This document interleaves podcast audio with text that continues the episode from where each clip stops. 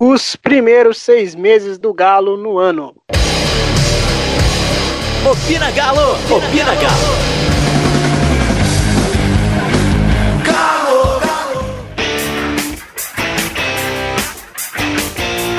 Fala pessoal, tá no ar mais um Opina Galo. E hoje estão comigo a Malu, a Karine e o Felipe.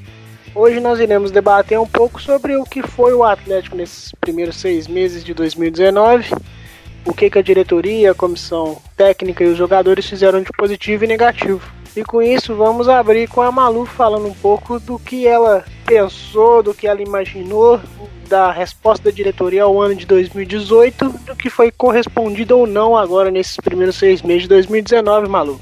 É, então, o parece um pouco, assim, não me xinguem antes de, de terminar de ouvir meu raciocínio, mas o, o Sete Câmara, ele continuou seguindo, a gente consegue ver nesses seis meses, principalmente agora no finalzinho, as contratações, a gente consegue ver que ele continuou com a ideia de renovar o elenco no sentido de trazer jogadores mais jovens e investir em oportunidades no mercado com relação a trazer jogadores em final de contrato no outro time, jogador que estava barato, jogador que estava sem contrato. Então a gente viu que, que teve uma manutenção desse planejamento de 2018. Só que uma coisa muito mais bem planejada, né? Ano passado a gente teve assim uns 16 reforços só em, em janeiro, fevereiro. E esse ano a gente já teve menos.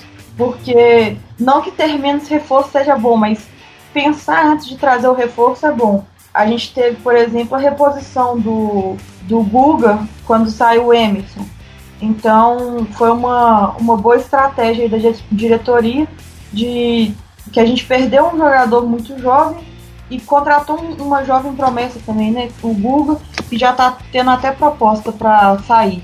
Então, a ideia é muito boa. No papel, a ideia de renovar o elenco e, e aproveitar essas oportunidades para um time que está sem grana, tipo o nosso, é muito boa. O negócio é executar bem. Então, eu acho que se for comparar 2019 com 2018, foi um ano que começou melhor. É claro que poderia estar tá bem melhor. Por exemplo, é, o Levi durou muito tempo no Galo. Na minha opinião, não deveria nem ter voltado. Então, o erro que começou em 2018 e continua em 2019 eu não acho que, que o Rodrigo Santana devia estar tá no Galo treinando até hoje, é, sendo o, o, treinador titular, entre aspas, né? Eu acho que já deveriam ter arrumado outra pessoa para dar um suporte para ele. Eu não sei se os profissionais que eles contrataram para poder fazer a gestão do clube, né? O, o cara que eles contrataram para a base, o próprio Rui Costa, servem de apoio para o Rodrigo Santana nesse momento, mas eu acho que ele ainda está um pouquinho cru para ser um treinador titular do Atlético. Mas comparado com 2018, a gente está tá bem melhor, principalmente nessa metade, nessa segunda metade do semestre. Então podemos dar nota 7 para a gestão de sete câmeras em 2019? É, nota 7 por 7. Muito bem. E ainda nessa linha, você citou o Rui Costa, citou o Chavari. Eu queria voltar um pouco também, é, e Felipe, queria perguntar para você, cara, o que que o Marques deixou, né?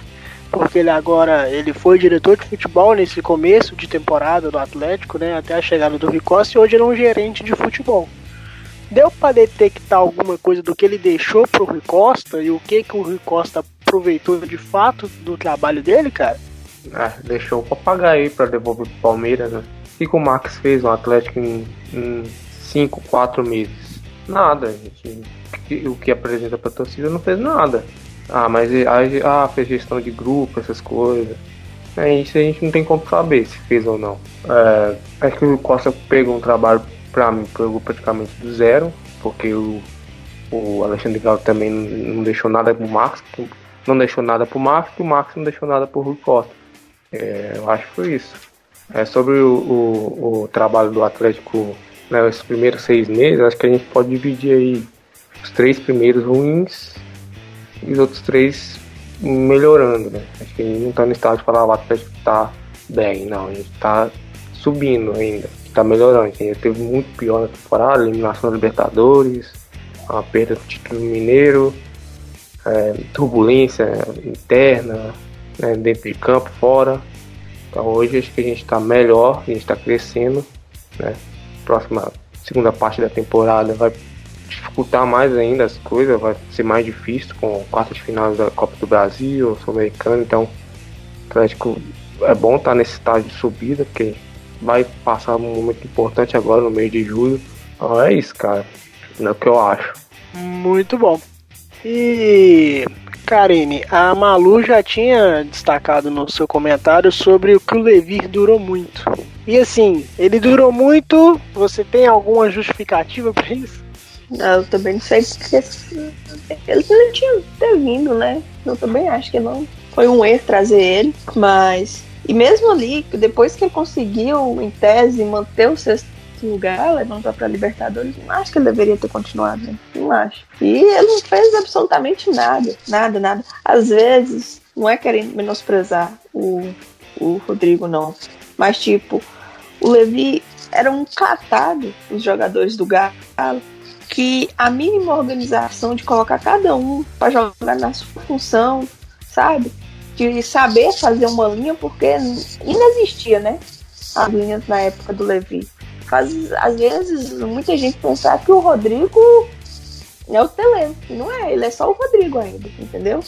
E eu sei lá porque que deu na cabeça desse povo para pegar o Levi lá. Às, às vezes o Atlético tem a síndrome de achar que pegar todo mundo que já foi campeão lá na época de 13, 14, eu penso que eles acham que trazer aquele, aquela renta tudo de novo, 5, 6 anos de atrás, vai fazer repetir as coisas. E não é bem assim, né? O trabalho do Levi não existia e ele foi continuando aí porque acho que não tinha ninguém, eles não achavam que tinha ninguém capacitado. Não sei o que passou na cabeça do, da diretoria do Atlético, não, viu? Muito bem. Malu, você já deixou claro a sua podemos dizer assim, a sua não opção a Rodrigo Santana. Mas caso a sua efetivação não seja oficial, mas, né, permanente, podemos dizer assim, o que que o Atlético pode apresentar? Isso que ele já fez até agora não vai mudar? O que que você acha? Ô Diego, pra falar a verdade, eu gosto de, de, olhar e falar assim, nossa, eu, eu tô vendo um time do Atlético treinado. Eu vi duas vezes depois que o Santana pegou o time do Galo. Aí vão falar, ah, a organização tá melhor, o ataque tá mais efetivo. Beleza, a gente tinha Casares e, e Rodrigo e Rodrigo e Ricardo Oliveira fazendo muito gol no, com o Levi e agora a gente tem o Alejandro fazendo muito gol com o, o Rodrigo Santana. Então, assim, mudou o protagonismo, mas o time continua o mesmo, a substituição continua a mesma, o esquema continua o mesmo. Não tem, um, não tem uma coisa diferente. A, a substituição já é manjada. Tanto que quando a gente está na arquibancada, a gente já, eu já eu falo isso com meus amigos o tempo todo. Eu viro e falo assim: ah lá, vai sair fulano, vai entrar fulano. Aí o povo fala: que é isso, maluco? Essa substituição nem faz sentido.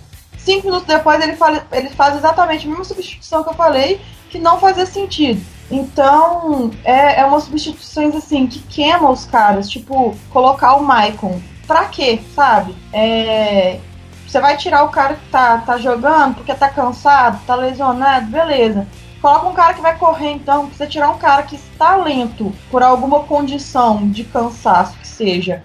E colocar um outro cara que tá no banco, mas que vai entrar lento, você tá acrescentando o que ao seu ataque? Então, eu acho que falta um, pouquinho dessa maldade.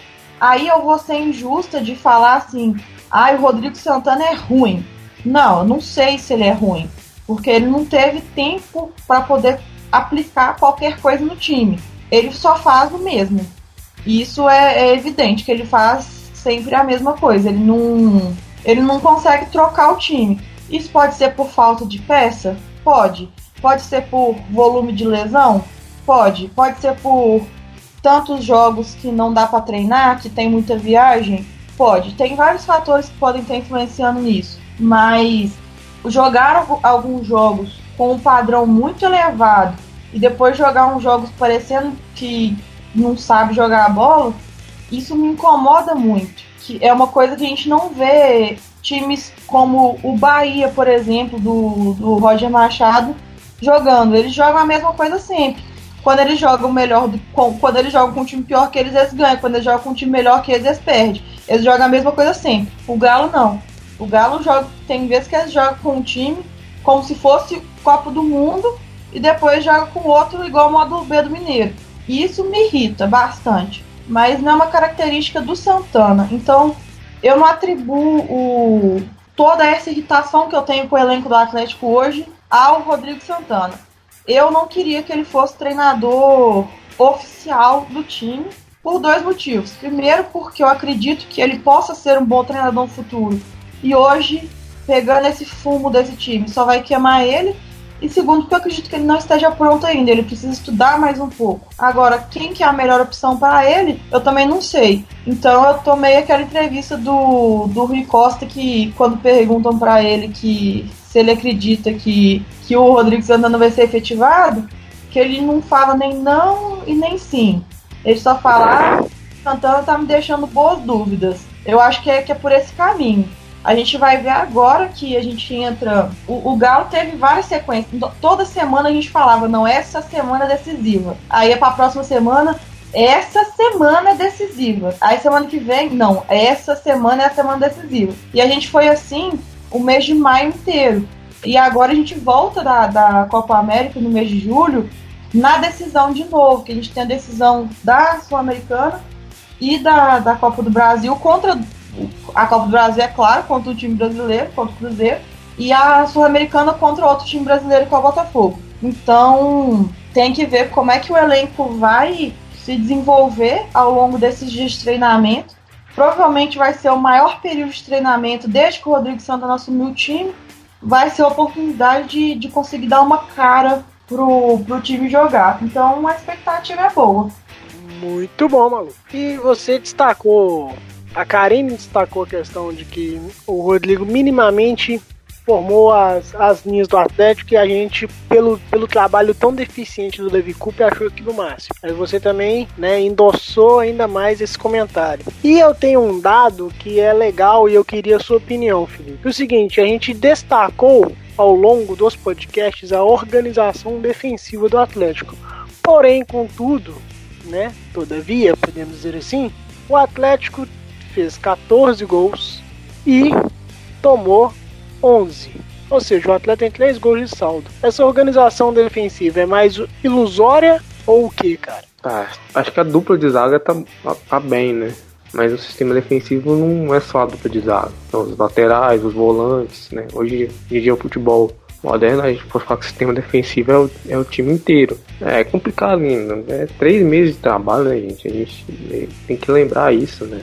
É, mesmo que o Santana seja interino, um interino com três meses de trabalho. Três meses de trabalho a gente tem um time ainda em construção, e não tem um time pronto. É, Costuma-se dizer que um time, para ficar pronto mesmo nas pontas dos carros, é um ano de trabalho, entendeu? E quando o Santana tem três meses. Se fosse outro técnico aqui, a gente também estava falando a mesma coisa. Né? É difícil ainda, não tem um time pronto, ainda. tem informação, né? Peças vão chegar, peças vão sair. Né? Ainda tá, nas, tá ainda no mata-mata, mas que é até uma surpresa, não esperar o Atlético chegar tão longe na Copa do Brasil, mas estamos, é um mata-mata, dá pra chegar, a Sul-Americana também, então... Mas, porra, tão longe, a gente só passou por um mata-mata. Ué, mas assim, dado que a gente teve no início do ano, que a gente passou e o adversário que a gente pegou, não seria nada de surpresa ficar fora da, das quartas, né? Pegou um adversário difícil. A gente passou, beleza, tamo lá. Na Sul-Americana, pegando um adversário fácil, então a gente espera que vá mais. É o nosso, pelo menos o meu, né? É o, é o que eu espero, o título do Atlético esse ano, se vier, vem na Sul-Americana. Se vier no Copa do Brasil Brasileirão, ótimo também, vou ficar muito feliz. Mas conscientemente eu penso que a chance do Atlético de título esse ano é na Sul-Americana.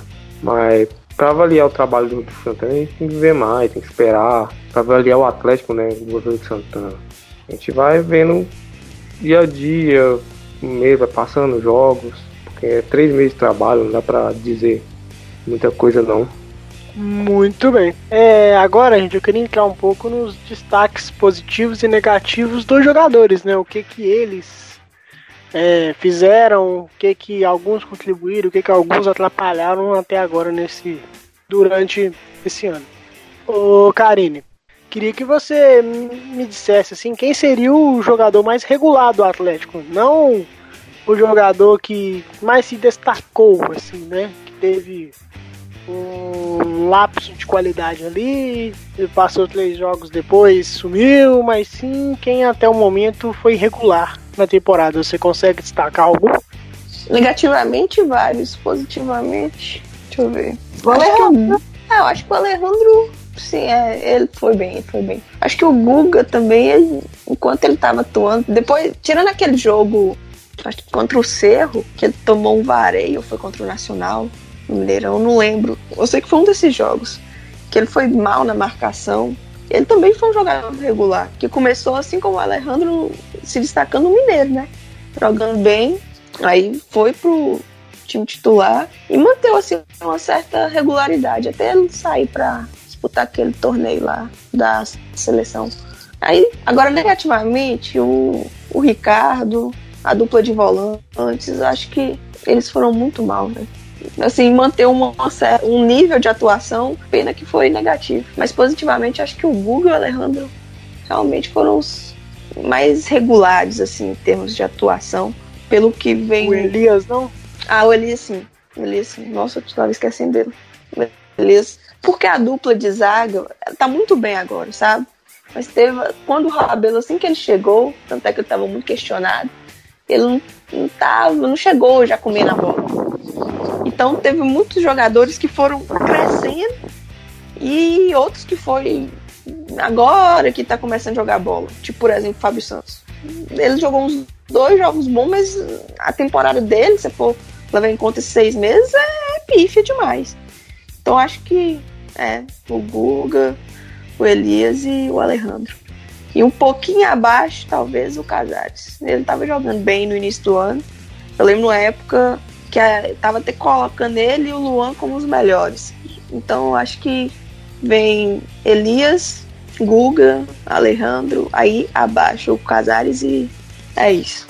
De bom, eu acho que é isso.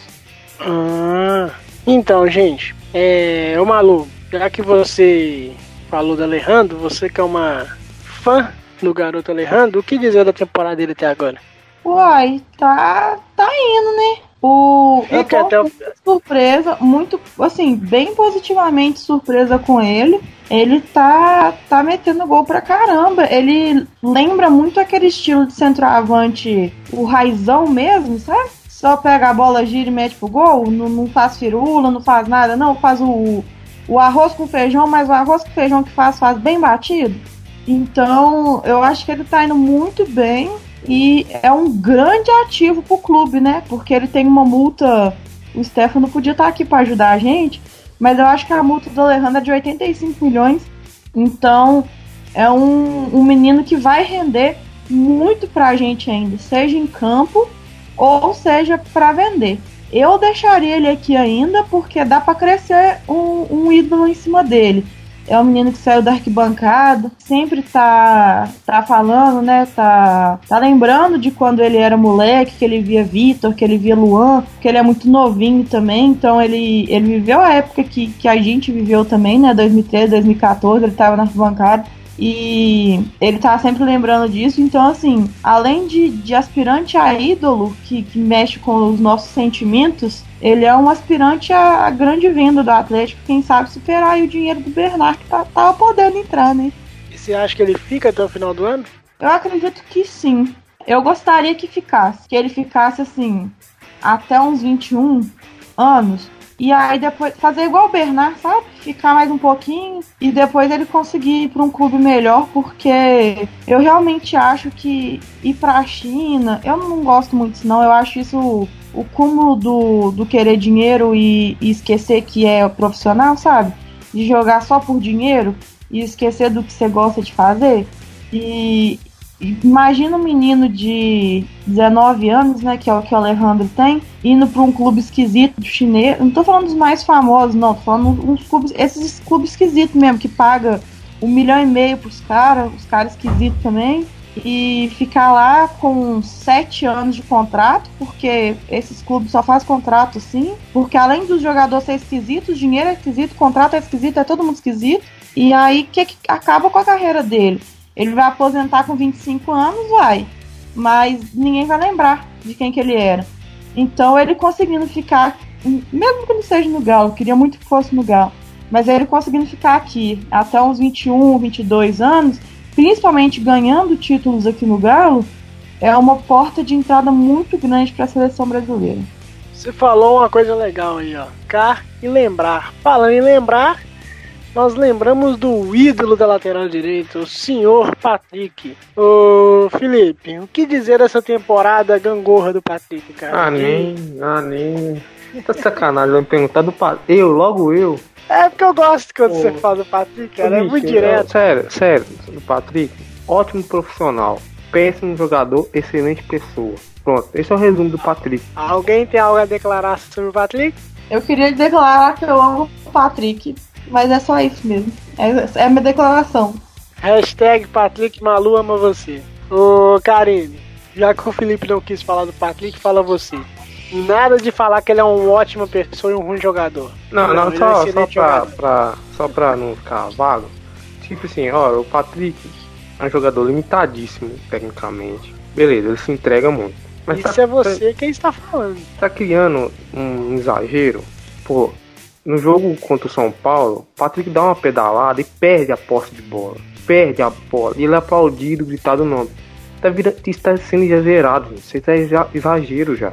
Cara Acontece com o Luan também, você isso? Então, é a mesma coisa do Luan, que muita gente É critica. jotíssimo, Entendeu? cara. Muita gente critica. Então, pô, não é também avaiar o Patrick sempre. Não, tá errado também vaiar o cara durante o jogo. Tá errado. Mas também exagera também, pô, aplaudir o cara, o cara, o cara perdeu a porta de bola. O cara, ele, ele vai falhar, ele falha sempre. Ele, tecnicamente é limitado, se entrega muito, beleza. Mas tecnicamente é limitadíssimo. Eu acho que o jogo contra o São Paulo, aquela discussão dele com o Reinaldo, pilhou o time, desconcentrou o time o time tomou o gol. Na minha visão, entendeu? Então tem que, que dar uma segurada. Pô, ele tá, tá jogando bem, supriu a ausência do Guga, que pra mim é titular absoluto, não tem nem discussão, supriu a ausência do Guga. Mas, pô, vamos com calma, né? Agora tem vezes que ficar o Patrick na rede social tá virando crime, porque tá chegando nesse nível, entendeu? É essa a minha revolta com esse caso do Patrick. Eu não tenho nada contra ele, né? Tá suprindo bem a ausência do Guga, mas é isso. Por isso que eu não queria falar tanto, porque tá gerando muita polêmica isso aí. Você é um menino antipolêmica, Felipe. Mas brincadeira à parte, falando de futebol agora, é, eu concordo com você também. Eu também sou um. Sou, sou exatamente desse, desse raciocínio. É uma ótima pessoa, é um exemplo de pai, etc e tal, mas jogador de futebol não é a dele e ponto final. Não tem nem mais o que falar. E, Eu gente, Baita falar, reserva. Malu. Eu sempre achei que ele fosse um baita reserva. E colocar ele pra jogar um, um jogo ali por. talvez por mês, até com essa temporada que a gente vai jogar um jogo. quase um jogo dia sim, dia não. Mas ele jogando poucos jogos na temporada, eu acho que eu compararia ele ao Giovani, por exemplo, o goleiro. Não é um baita de um goleiro, que o Giovani também não era, mas ele supria muito bem a falta do Vitor, que é o titular incontestável. E eu acho que o perfil do jogador reserva é exatamente esse, principalmente de uma lateral, principalmente um jogador de defesa, que é o que o Betinho sempre fala, que jogador de defesa a gente faz em casa. Então, para mim o Patrick cumpre a função dele de ser reserva muito bem. Ele só não pode pegar uma sequência de jogos que aí, assim, escancara os defeitos dele. Mas ele jogar um joguinho ali, um joguinho aqui, pra mim o feijão com arroz, quando ele resolve fazer o feijão com arroz, ele faz tranquilo. Ele não é o pior lateral do mundo, ele tá longe de ser o pior lateral do mundo, assim como ele tá longe de ser o melhor lateral do mundo também. Como todos os laterais do Galo tinha defeito também. É o Marcos Rocha, foi um dos melhores laterais que eu vi jogando aqui no Galo. Ele tinha vários defeitos. Se você pegar um recorte de tempo do Marcos Rocha, capaz de você achar uns dois meses que ele jogou sendo criticado pela torcida e o povo falando fora e não sei o que e tal. Mas eu acho que o Patrick é isso. Ele é um ótimo reserva. Ele precisa de um titular, que no caso é, é o Guga. Mas ele não passa disso também, não. Falando em fora, vamos falar um pouquinho, gente, do que pode acontecer com esses jogadores que têm os seus contratos encerrados agora, em junho, né? É, o Martin Reia já foi embora pro, pro time mexicano da segunda divisão. É, o Carino, o que dizer desse jogador que chegou, não jogou, né? Acho, acho que o Martin Reia fez cinco partidas pelo Atlético, foi muito. E essas outras peças, como o Leandrinho, como o próprio Papagaio também deve sair. A especulação de que a negociação do Natan para renovar os contratos até dezembro já deve já está um pouco complicada. Se não tiver enganado, foi o Claudio Rezende que trouxe essa informação, até sendo é, repercutida por conta de uma possível punição do Chelsea para não, não poder contratar jogadores nas próximas duas janelas por conta de irregularidades e tudo. O que dizer desse povo que está indo embora? Ah, vai com Deus, né? Nossa. Jesus me acompanha. Oh, só vem comer dinheiro do Galo. Umas negociação sem esquecer também que, se eu não me engano, agora no meio do ano, acaba o contrato do Carlos César e do Wilson goleiro. Não sei se ele já recuperou, né, porque ele estava lesionado. E são outros também que, tchau e benção. Não acrescentem nada. Aquele, o Real, eu lembro do jogo dele contra Tom Bense, aquele time C que foi do Atlético. Assim, não fez nenhuma cagada no jogo, mas também aquele jogador, sei lá, não dá nem pra você avaliar um trem desse, sabe? Que ele chegou, ninguém queria que ele tivesse vindo, veio e não aparecia pra nada, nem pra bom nem pra mal, só ficou aí com medinha do galo, então tchau. Leandrinho que falou demais, também parece que veio, acho que desequilíbrio muscular, uma coisa assim. Então, tipo, você tá precisando de um jogador, você traz um jogador sabendo que ele vai chegar aqui, você precisando e ele não vai poder jogar. Aí ele ficou, teve que fazer praticamente uma pré-temporada no meio da temporada. Então, assim, umas negociações mais sem pé nem cabeça.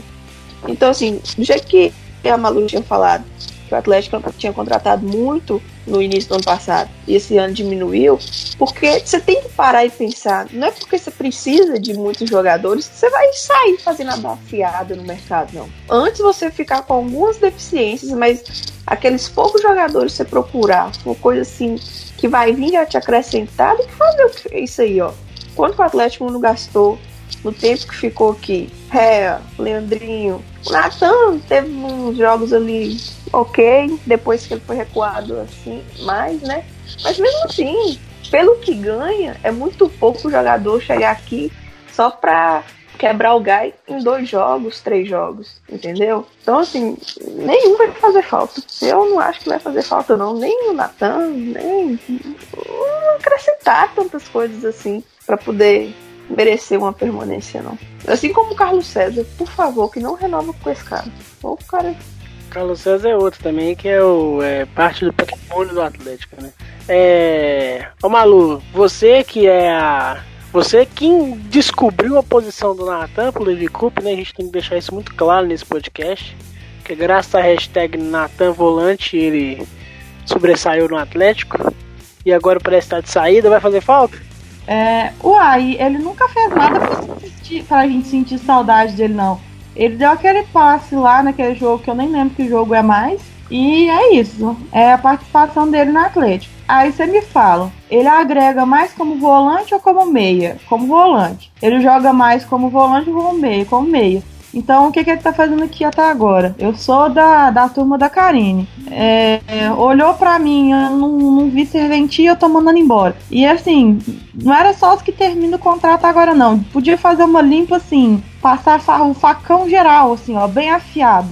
Em, em pelo menos uns 30% daquele elenco ali. E já aproveitar que já tá. Já deram as malas lá pro Martin Rea Aí entrega as malas para Natan, para Carlos César, para Leandrinho, já vai entregando as malas para todo mundo, que aí a gente, a gente arruma outro para falar o último a sair que é apagar a luz e, e fica por isso mesmo. Porque no final do ano, no final do ano é aquela tristeza de sempre, que no início do ano a gente fica comemorando. Ah, Éder Santana foi emprestado para aquele time de lá. Ah, é, Danilo Barcelos foi emprestado para o time de lá. É, como é que chama? O Lucas Cândido vai ser emprestado para outro time de lá. A gente fica comemorando esses trem. E esquece que no final do ano, os trem tá tudo de volta aqui pra gente. E aí é um sacrifício de novo poder emprestar todo mundo, poder achar os trouxa, né? Porque o futebol tem os famosos trouxa que aceita esses bichos de jogar lá. Então, quanto mais os contratos for acabando e mais for liberando esse povo, melhor fica para nós. É menos dinheiro gasto com lixo e, e mais vazio o elenco fica para não ficar dando muita opção. Porque, igual eu tava falando do, do Santana, se ele não tem Michael no, no, no banco para colocar, ele não coloca o Michael no cargo no time. Entendeu? E aí aí. Agora, a parte do que olhou não viu servente. Eu tenho dó do namorado de vocês, mas tudo bem. É, é aqui. É, vamos caminhando pro final então, gente. A gente resumiu bem, né? Esse primeiro semestre do Atlético, podemos dizer assim, né? Do, desse trabalho aí. Uma gangorra, podemos afirmar isso, né? Porque, como o Felipe destacou muito bem, os primeiros três meses foi uma coisa horrorosa e os últimos três meses aquela coisa que você fala assim: é, até que não é tão ruim assim. Ô Felipe, alguma coisa para destacar, cara? Não, é isso, né? Essa Copa América passe rápido e voltar a ver o Galo, né? Ninguém aguenta assistir jogo essas seleções mequetrefe aí, eu quero ver o Galo. É, é isso, acho que os primeiros seis meses, três difíceis, três a gente tá em ascensão. Tomara que nos próximos seis a gente só comemore, né? Só alegria, que a gente só vem no podcast aqui para falar de coisa boa, não reclamar do Atlético. Exatamente. É, só destacando que nessa pausa para a Copa América, né, nós vamos nos próximos episódios do Opina, a gente vai aprofundar um pouco no que, que realmente as contratações podem agregar, aonde eles podem jogar, é, a função de cada jogador fez até agora na temporada, trabalho da diretoria de uma forma mais profunda, trabalho do Rodrigo Santana de uma forma mais profunda, tentar, né? Os assuntos que surgirem aí, a gente vai debatendo, vai aprofundando algumas coisas detalhadamente. Esse foi um pouquinho do resumo do que a gente queria falar. Ô Karine, você também algum destaque final? Acho que não. Acho que resumiu bem aí os meninos falando. Só a respeito daquela hora que você tinha me perguntado do Patrick. Eu, eu acho pouco demais, sabe? Você virar e falar assim, ô, oh, não compromete. Véi, quanto que o cara ganha para não comprometer um time, sabe? E quando ele resolve fazer, jogar só o arrozinho com feijão, só o básico, eu até suporto, sabe? Não vou mentir não, que eu tô contando os dias que no ano que vem o contrato dele já acaba.